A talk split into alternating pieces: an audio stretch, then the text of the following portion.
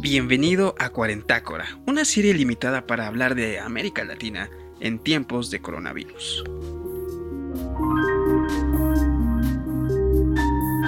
En el episodio del día de hoy vamos a hablar del virus en nuestro territorio, cómo se desempeña y qué condiciones establece en nuestro día común. Para apoyarnos tenemos al otro lado de la línea a Isaac David Cholico Flores. Gracias por venir y cómo te encuentras el día de hoy. Hola, muchas gracias, bien, bien, bien. Eh, me encuentro bastante bien. ¿Cómo se encuentran ustedes? De maravilla. Muy contentos de que hayas podido estar aquí con nosotros en Fuera de Bitácora y pues muy agradecidos de que te hayas tomado el tiempo para pues brindarnos tu información, tu espacio y todo eso que pues vamos a, a conversar el día de hoy. Sí, así es, de maravilla también. De este lado, bien, afortunadamente, eh, manteniéndonos en casa como debe de ser. Y pues también bastante emocionado porque no siempre tenemos la oportunidad de abrir este tipo de espacios, pero hoy sí. Y bueno, para el podcast escucha, déjame comentarte que Isaac es médico pasante de servicio social en la Escuela Superior de Medicina del Instituto Politécnico Nacional.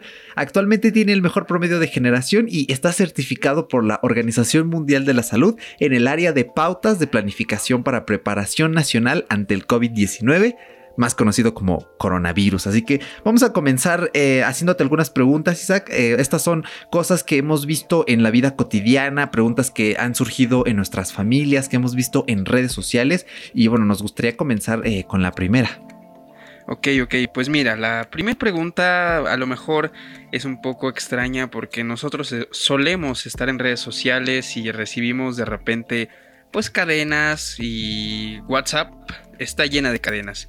Y hay cadenas en esta misma que indican que una prueba rápida para identificar si estás infectado consiste en tomar aire y retenerlo por 10 segundos. Si se logra sin toser y sin dificultad, entonces significa que no hay fibrosis en los pulmones y por ende, pues no hay virus. Entonces, ¿qué tan cierto es esto? ¿Demostraría realmente que no tenemos coronavirus de alguna forma? Bueno, ver este tipo de cosas. Número uno, eh, si se retiene por 10 segundos y se logra sin toser, no, mm, no confirmaría que tuvieras alguna fibrosis o que eh, hubiera coronavirus realmente. De hecho, pues bastantes personas que tuvieran cualquier enfermedad pulmonar, sea EPOC, sea una fibrosis quística, sea una disminución por, no sé, inclusive por tabaquismo, por silicosis, por ah, haber sido mineros, etcétera, podrían tener ese tipo de alteraciones. Así que no, si tú retienes por 10 segundos y no toses, no estás demostrando que no tienes coronavirus, no estás demostrando realmente nada. Perfecto. Y cuéntanos, ah, ya que hablamos de cómo identificar si alguien es portador, actualmente qué análisis médicos se realizan para identificar a un portador del COVID-19? Bueno, es un estudio donde tú vas a ver genéticamente prácticamente lo que es el RNA de este virus, ya que pues este es un virus que es un RNA este, monocatenario. ¿Qué quiere decir esto? Que solamente tiene una cadena. Entonces, cuando tú haces este PCR, tú vas a encontrar esta cadena específica de este virus. Entonces, ese sería como que la prueba de laboratorio específica para eh, COVID-19. Este, bueno, hay otras pruebas de laboratorio que puedes utilizar. Eh, esas pruebas de laboratorio podrías utilizar una, bueno, se utiliza eh, una biometría hemática para ver el conteo de leucocitos. Suele haber algo que se llama leucocitosis cuando hay algún patógeno. Muy bien, sí. ¿Existe algún método que podamos aplicar en casa para saber si estamos infectados? En domicilio no hay algún método para aplicar si estamos infectados.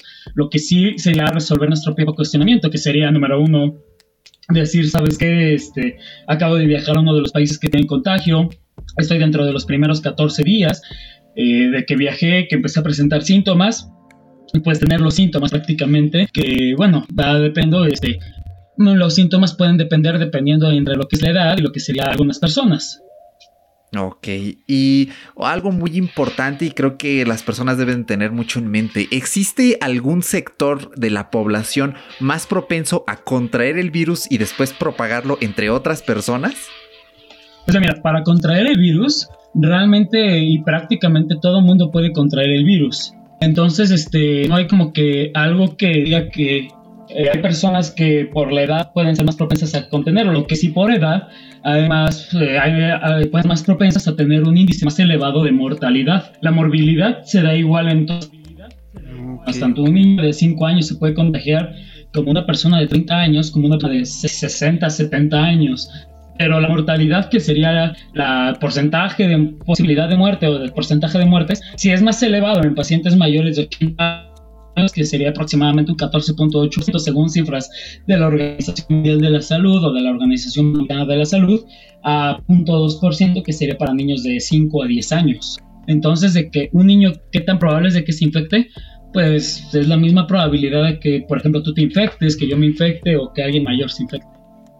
Mm, vale, y bueno, hay otro tema que se ha escuchado muchísimo en los medios, en las noticias, en algunas revistas, periódicos, y es acerca de nuestro clima, el tiempo que es común aquí en México y también en América Latina. ¿Qué tanto influyen estas condiciones climatológicas al virus? Eh, porque ya ves que se habla mucho de que según a cierta temperatura, que el clima tropical de aquí eh, lo hace más propenso a erradicarse o a no tener efectos qué tanto hay de verdad y qué tanto hay de mediatismo. Pues realmente, o sea, eh, yo entiendo por qué va esa pregunta. Hace algunos días eh, el subsecretario en una de las conferencias había dicho este, que el clima tropical o clima a partir de 26 grados iba a evitar la infección o hacía que el virus muriera. Al día siguiente, inclusive la OMS mandó un comunicado diciendo que eso era completamente falso. No hay ninguna estadística ni no hay ningún reporte que reitere de que a cierta temperatura, que la que se mencionaba era 26 grados, por eso de, el clima tropical, este, no hay ninguna prueba, te reitero, que diga que el virus inactiva o que el virus se muere o que el virus deja de mutar o que el virus deja de hacer lo que tenga que estar haciendo. Entonces el clima tropical no influye en nada absolutamente nada en lo que es COVID-19 y tenemos ejemplos de países calurosos, hablamos Irak, hablamos Pakistán, hablamos Irán, hablamos Arabia Saudita, Emiratos Árabes Unidos, que tienen bastantes casos infectados. Y hablando un poco de temperaturas y eso, nosotros sabemos que, pues como seres humanos tenemos una temperatura corporal promedio todo el tiempo que determina pues demasiadas cosas, ¿no? La estabilidad de salud y todo esto. Pero, ¿qué tan cierto es que si la gente consume bebidas superiores a 26, 27 grados centígrados, evitan la reproducción del virus, eh, pues en el sistema, en el cuerpo? Pues es falso. Hay personas que consumen bebidas inclusive más calientes, etcétera, y pues siguen padeciendo realmente la enfermedad. El virus hace su reproducción eh, por medio de una proteína que se llama proteína M que está dentro de su membrana. Eso es lo que provoca esta reproducción y eso no se detiene con el aumento de temperatura. Ok, perfecto. Entonces es completamente falso de que bebidas a ciertos grados evitan la reproducción. Puedes tomar la bebida al grado que tú quieras o bebidas calientes y no le van a hacer prácticamente nada al virus. Ok, vale. También hemos escuchado que se indica que por el contrario no se consuman bebidas frías. Eh, obviamente una bebida fría, como ya nos indicas, no va a alterar el virus, pero ¿tiene alguna repercusión, por ejemplo, tomar un helado, eh, alguna bebida bastante fría en el sistema inmune en general? En el sistema inmune como tal, no. O sea, lo que puede pasar es que cuando estás consumiendo bebidas frías o algún alimento frío puedes provocar el aumento de la sintomatología, pero eso de que por estar consumiendo algo frío te vayas a infectar de algo o debilita el sistema inmune, pues realmente es algo también, es un mito, es un mito que se ha divulgado durante mucho tiempo. Es como el mito de la vitamina C, que tú escuchas en muchos lados que te dicen, ¿sabes qué? Toma vitamina C para esto, para evitar gripa, para evitar que te sientas mal de mocos, de tos, etcétera. Cuando desde hace mucho tiempo ya se ha dicho que es una mala traducción de un, artículo de hace muchísimo tiempo, que la vitamina C no tiene ninguna implicación, y pues se sigue creyendo ese mito, al igual que con lo frío. Entonces hay varios mitos con respecto a ese tipo de cosas en varias cosas. Ok, perfecto. Y tomando en cuenta lo que ya nos comentaste del clima, ¿qué objetos o superficies le facilitan al virus permanecer en ellos y por cuánto tiempo? Ok, para saber este qué tiempo, pues vamos a depender de varios objetos, ¿no? O sea, ah, vamos primero a hablar cómo se va a contagiar este virus para que podamos entender esto. El virus se contagia por algo que se llama gotitas de fluch o que serían cuando tú estornudas o toses sacas un poquito de gotitas o de salivita, esas son las gotitas de fluche donde van el virus. Entonces va a depender si va a seguir en el aire, eh, va a caer en alguna superficie, etc.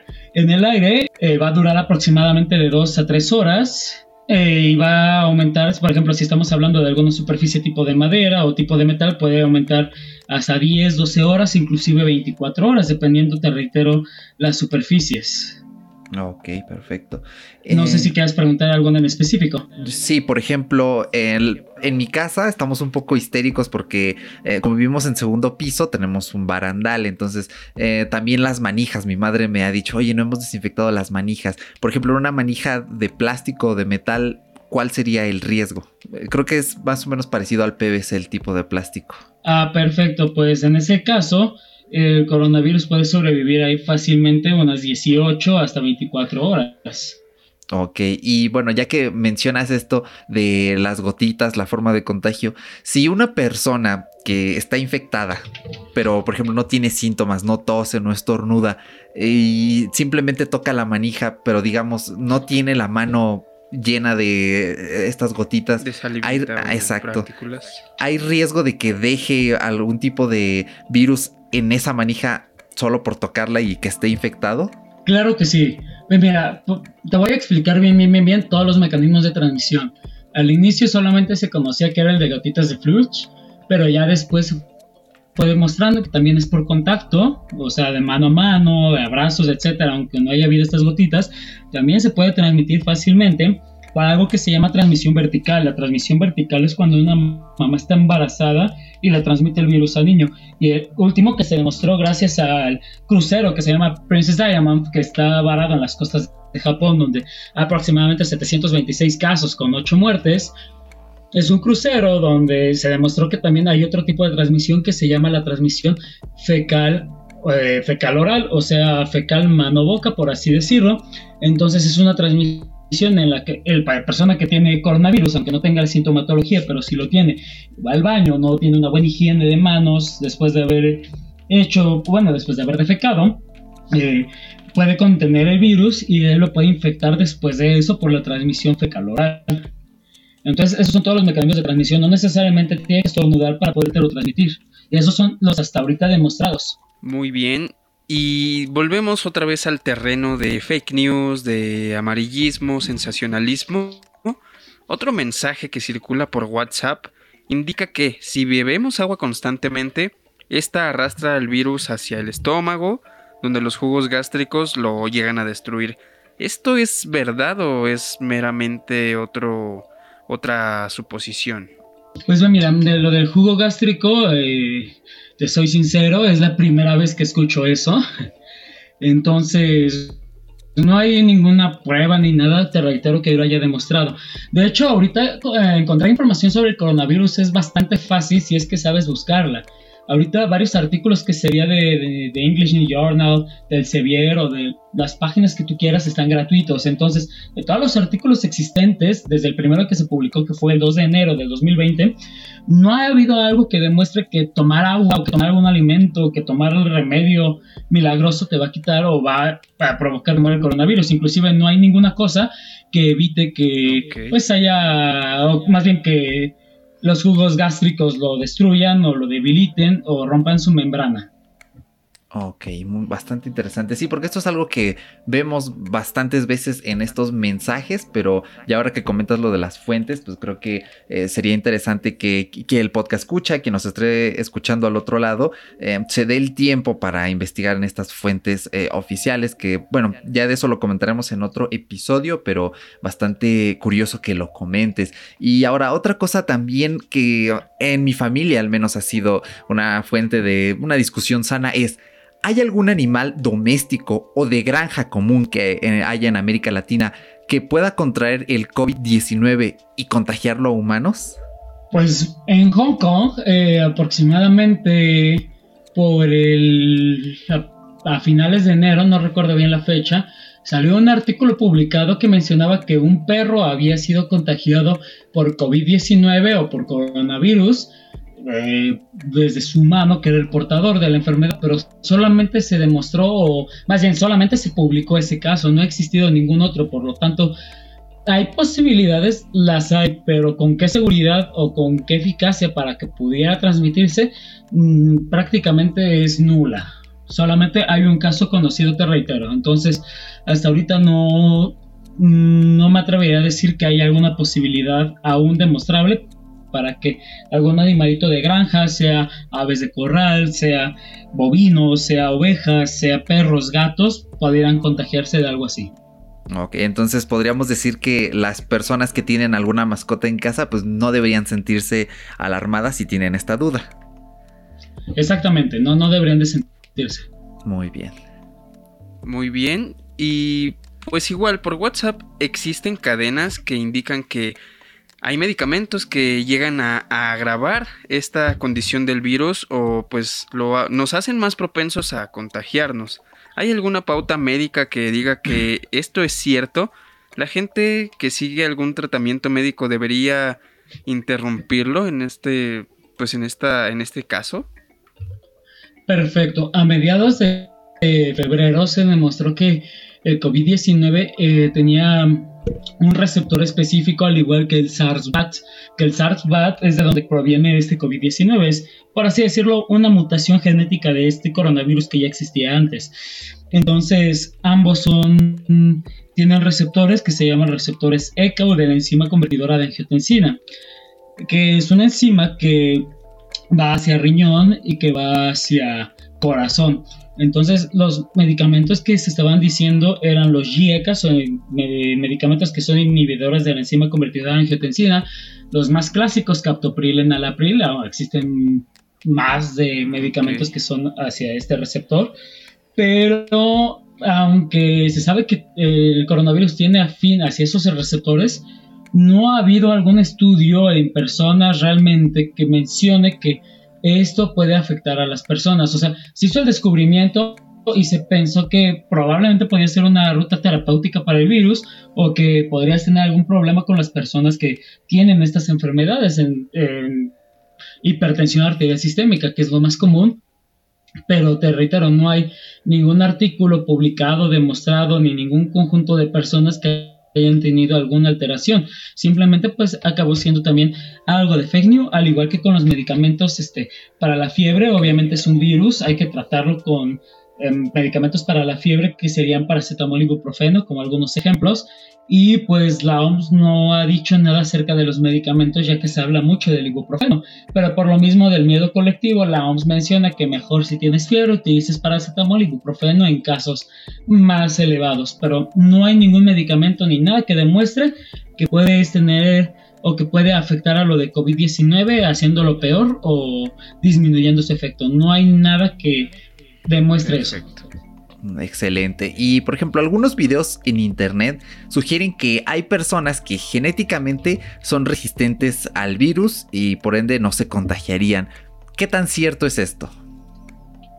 Eso es falso también. Miren, eh, COVID-19 es que podríamos hablar, podría meterme yo inclusive algo más en lo que sería la virología, explicar cuántos kilobases tiene el virus, explicar en qué locus mutó este virus, explicar por qué es diferente a los demás virus, pero no tendría demasiada pie empezarlo a decir ahorita. Lo que sí te puedo decir es de que no existe ninguna persona que sea genéticamente resistente y eso se debe a las mismas mutaciones que tiene el virus. Como es un virus realmente nuevo, no hay alguien que pudiera haber desarrollado de forma genética una resistencia a este virus.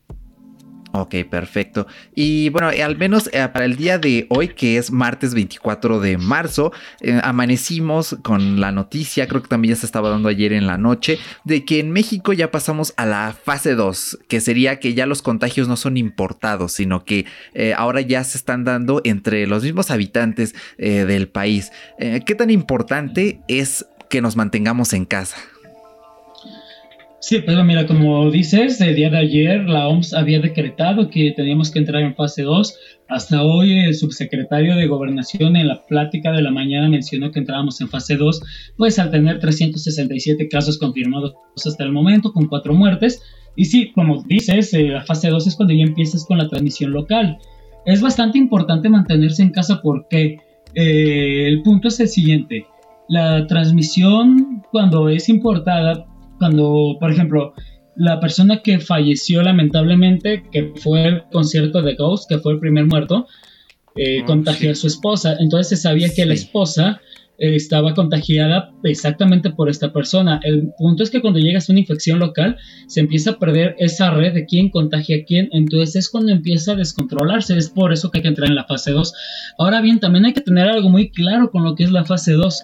Mm, somos, como todos sabemos, un país tercermundista donde tenemos bastantes carencias en varias cosas, desde lo que es salud pública, desde lo que es economía, desde lo que es prácticamente todo.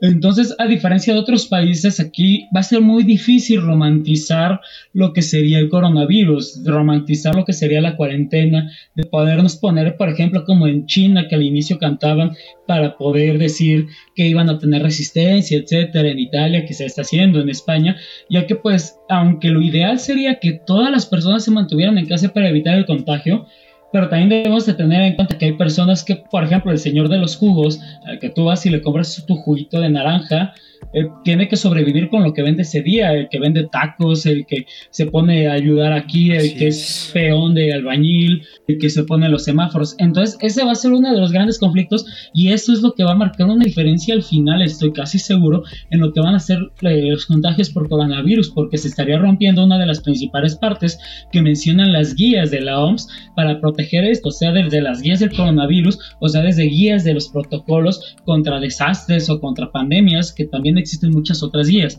Entonces ahí es donde va a haber un problema. Sí, te reitero, lo importante sería mantenerse en casa, aislado en cuarentena, pero prácticamente en un país como México va a ser imposible. Digo, tenemos 120 millones de habitantes donde más del 60% viven en una pobreza. Entonces ahí vamos a tener muchísimos problemas. Así es. Y pues de tal forma, como pues bien dices, hay gente que tiene la oportunidad de pues afortunadamente trabajar desde casa o realizar ciertas actividades desde casa, pero sí es un impacto que, que pues sí se tendría que analizar completamente. Pero hablando de impacto, han surgido ciertos rumores, expectativas de que pues ya como procesadas ciertas pruebas de alguna vacuna. ¿Podrías explicar cuál es el proceso para la elaboración y la, la aprobación de una vacuna que sea eficaz? Perfecto, lo voy a explicar de la forma más simplificada posible para que todos podamos comprender más o menos cómo son estos pasos. Número uno, lo primero que se tuvo que realizar fue saber cuál era el virus y cuál, cuál era su cuerpo genético, por así decirlo.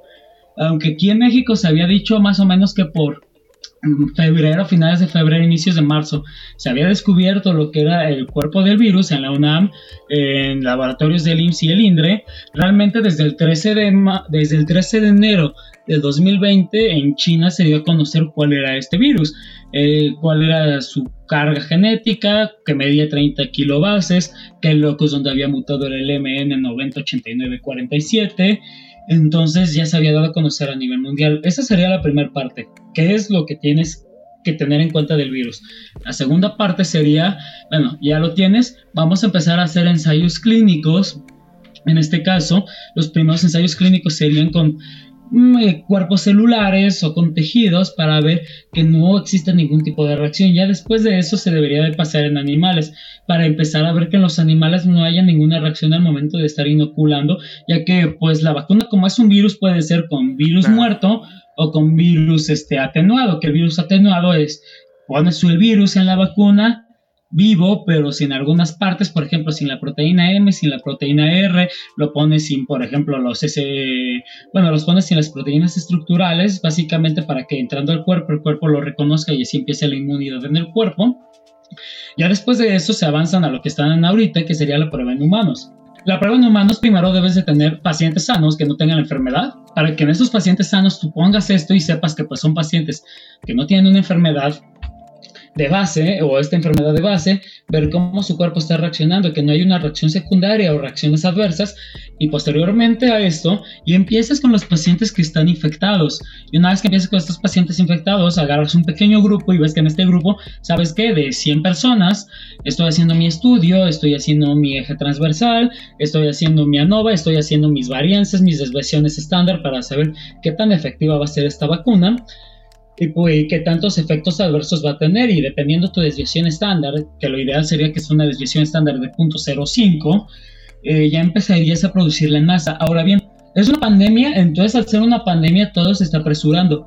Y gracias a que se está apresurando más o menos, si es que se le echa ganas a lo que ya se tienen avances en Estados Unidos, que es en Seattle, o en China, que también ya tienen un avance importante, pues más o menos podríamos decir que dentro de unos nueve meses, once meses, un año, tal vez hasta año y medio, pudiéramos ya tener la vacuna, porque es un proceso tardado. Y, eso, un año y medio, es un proceso muy rápido para una vacuna, ya que vacunas que han visto su vida en 10 años de estudio. Ok, bastante interesante e importante, porque en las noticias sí estamos viendo que eh, dicen, ¿no? Ah, en China que creen que ya la tienen. Y a veces esto se presta un poco a ser como teléfono descompuesto.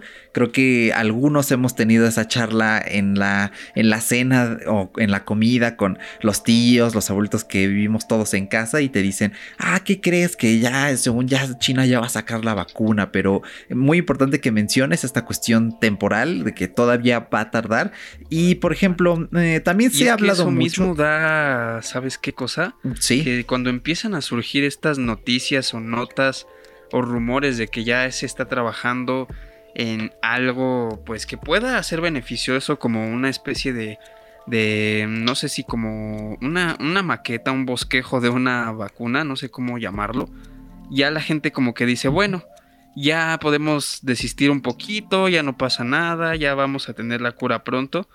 Y creo que eso también hace que la gente misma empiece a pues descuidar los hábitos que empezó a, a practicar, ¿no? Sí, sí, sí, bastante importante. Y por ejemplo, Isaac, eh, yo tengo también una pregunta bastante importante para ti.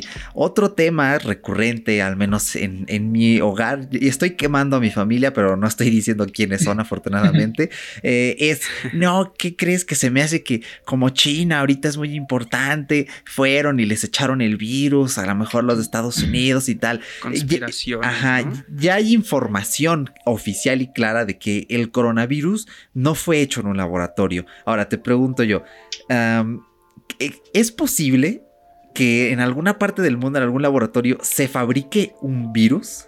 Sí, sí, sí, o sea, sí es posible que se pueda fabricar un virus, una bacteria, pero la capacidad que se tiene ahorita para fabricar algo así, pues es muy pequeña, o sea, todavía sería muy difícil eh, fabricar algo desde cero que pudiera provocar algo como lo que está sucediendo ahorita. Sería muy, muy, muy, muy pequeño, algo que no tuviera una implicación realmente tan grande como para crear una pandemia. Y pues de este virus, del COVID-19, sí, o sea, es completamente falso que se haya creado en un laboratorio. De hecho, hace menos de dos semanas salió en la revista Nature que pues mm, no hay posibilidad de que se ha creado y eso se ve desde las 30 kilobases que tiene, desde que es una mutación de un gen, de un virus específicamente en un locus que cambió ahí sus cadenas, que en vez de ser tiamina se volvió uracilo, etcétera, etcétera. Entonces, pues sí se puede crear un virus, pero todavía no a este tipo de escala.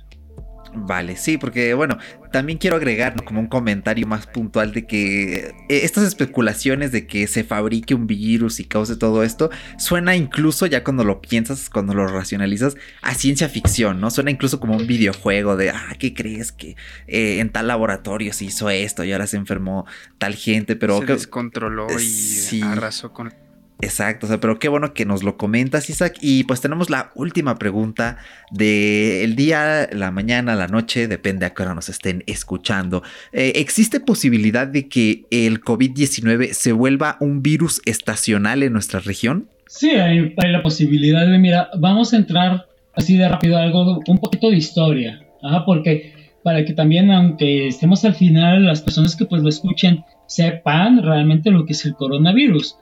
El coronavirus no es un virus nuevo. O sea, este COVID-19 es prácticamente nuevo, no tiene ni tres meses que empezó a existir, pero el coronavirus no es nuevo, ya existe desde hace mucho tiempo. ¿Desde hace cuánto tiempo existe? Bien, tenemos este, los primeros reportes de coronavirus, que sus primeros reportes fueron de 1965.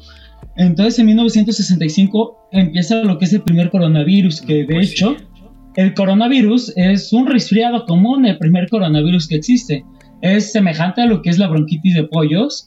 Y pues, ah, antes del coronavirus, o todavía ahorita, tú, alguna vez ustedes dos han tenido gripe, ¿no? Han tenido gripe estacional. Sí, desafortunadamente. exactamente, entonces la gripe normal que te vas al médico y te da que tu naproxeno, tu paracetamol, tu loratadina, clorfenamina, hay dos tipos de virus específicos para esta gripe. Más de un 60% es el rinovirus y un 40-30% es el coronavirus de 1965. En 2002 existe lo que se llama SARS, que es una pandemia que también se da. Eh, el SARS infecta a pocas personas, tiene una mortalidad más o menos como de 10%. Después en el 2012 se da el MERS, que el MERS viene de los camellos, el SARS de gato. Entonces el MERS tiene una mortalidad de aproximadamente un 30%. Y estas dos también son coronavirus. Estamos hablando de, de los 60, del 2002, del 2012. Y estas se acabaron volviendo el coronavirus de 65, una gripe, una gripe estacional, una gripe normal. El SARS sí es un poco más fuerte todavía, pero ya se volvió es prácticamente normal. El MERS afortunadamente no se volvió normal porque ahí sí hubiera sido horrible la situación. Y el COVID-19 sí es muy probable que al ser a final de cuentas una subgénero del árbol filogenético del SARS-BAT, pudiera convertirse en algún momento en una gripe estacional, en una gripe común que pudieran tener algunas personas. Entonces hay mucha posibilidad de que pase eso en algún futuro. Ok, vale. Pues eh, bueno, tomando en cuenta esto, si se volviera estacional, eh, no habría un peligro grande, ¿no? Más allá de que fuera como un resfriado común. Mm, o sea, como muchas enfermedades que son estacionales. Es, por ejemplo, ¿qué enfermedad es estacional que puede ser desde un resfriado común o te puede llevar a la muerte prácticamente en poco tiempo. El virus de la influenza. El virus de la influenza es un virus que tenemos presente en México desde hace mucho tiempo. Tenemos el virus estacional de la influenza tipo A, tipo B. En el tipo A viene inclusive el H1N1. Entonces, es como podría llegar en algún momento a ser como la influenza, que pudiera haber alguna vacuna que pudiera ser estacional, que pudiera pasar en personas que se enferman de influenza y dicen, se siente feo enfermarme de influenza, me dolió la cabeza, el cuerpo, o que prácticamente mueras por influenza. También puede pasar eso con el COVID-19. Acuérdate que al final de cuentas es un SARS y el SARS pues puede provocar ese tipo de alteraciones más fuertes que sería un síndrome de dificultad respiratoria. Entonces, te puede tanto llevar a la muerte en un futuro como con varios pacientes que tienen, que se enferman y se curan. Ahora, algo muy importante del COVID-19 que también se ha demostrado bastante es de que hay algunas personas que se enferman de COVID-19, personas jóvenes, personas de 40, 50 años, que después de la enfermedad tienen una pequeña restricción pulmonar, una enfermedad restrictiva, hasta un 15% de disminución. Entonces, ¿pudiera tener alteraciones a futuro convirtiéndose en un virus estacional? Sí, ¿qué tanto? Hay que ver hay que ver cómo evoluciona todo. Ok, perfecto. Pues esa fue la última pregunta. Pues sí, Isaac, muchísimas gracias. Te agradecemos la participación tan importante en este programa. Creo que nos aclaró un poquito más el panorama sobre el COVID-19, tanto a Eric y a mí, como al podcast escucha, que esperemos que tenga pues ese claro entendimiento de un poquito mejor de lo que es el coronavirus ¿Tienes algún medio de contacto en el que la gente, la gente, perdón, pueda exponerte alguna duda, alguna sugerencia, no sé, cualquier cosita? Sí, claro que sí. Este, les podría, pues, no sé, dejar mi, mi número telefónico porque es en lo que más estoy presente, en lo que sería el WhatsApp más que en cualquier otra red social. Y también otra cosa importante es de que si llegan a tener la sintomatología, que en este caso la sintomatología pues sería tos seca, dolor muscular, fiebre en toda la gran mayor parte de los casos. También hay padecimiento de COVID-19 con tos con flemas, que es 33 punto y tantos por ciento. Debes de, hacer algunos pasos. Si tú crees que tienes coronavirus, el primer paso es mandas un mensaje de texto, mm, o no por WhatsApp, sino de texto normal, es sin costo con la palabra COVID-19 al número 51515 o si no puedes mandar el mensaje de texto porque no tienes celular, no sabes usarlo, te puedes meter a la página de internet que sería covid19.cdmx.gov MX, donde te van a hacer cuestionarios para saber si pudieras tener o no coronavirus y decirte si tienes que ir al hospital, si tienes que quedarte en casa, o si las mismas personales del INDRE van a ir a tu casa a tomarte la muestra o a darte todos los tratamientos. Y si no puedes meterte a internet por teléfono, llamas a Locatel, que sería el 55 56 58 11 para reportar que tienes una persona con probable coronavirus o que tú lo tienes con toda la sintomatología previa. Pues muchísimas gracias, Isaac. La verdad es que ha sido algo bastante revelador, sobre todo, pues como indica Paco, ¿no? Esperemos que esto sea de utilidad para el podcast escucha latinoamericano, porque mucha información la escuchamos de China, de Europa, también de Estados Unidos, pero aquí la situación, como ya indicaste, es bastante distinta. Y pues también les recordamos que cada semana vamos a tener en Fuera de Bitácora un episodio como este para discutir temas de relevancia acerca de la pandemia en América Latina. Isaac, nuevamente, muchas gracias y pues nos vemos hasta la próxima. Vale, también gracias por su tiempo y bonito día. Igualmente, muchas gracias.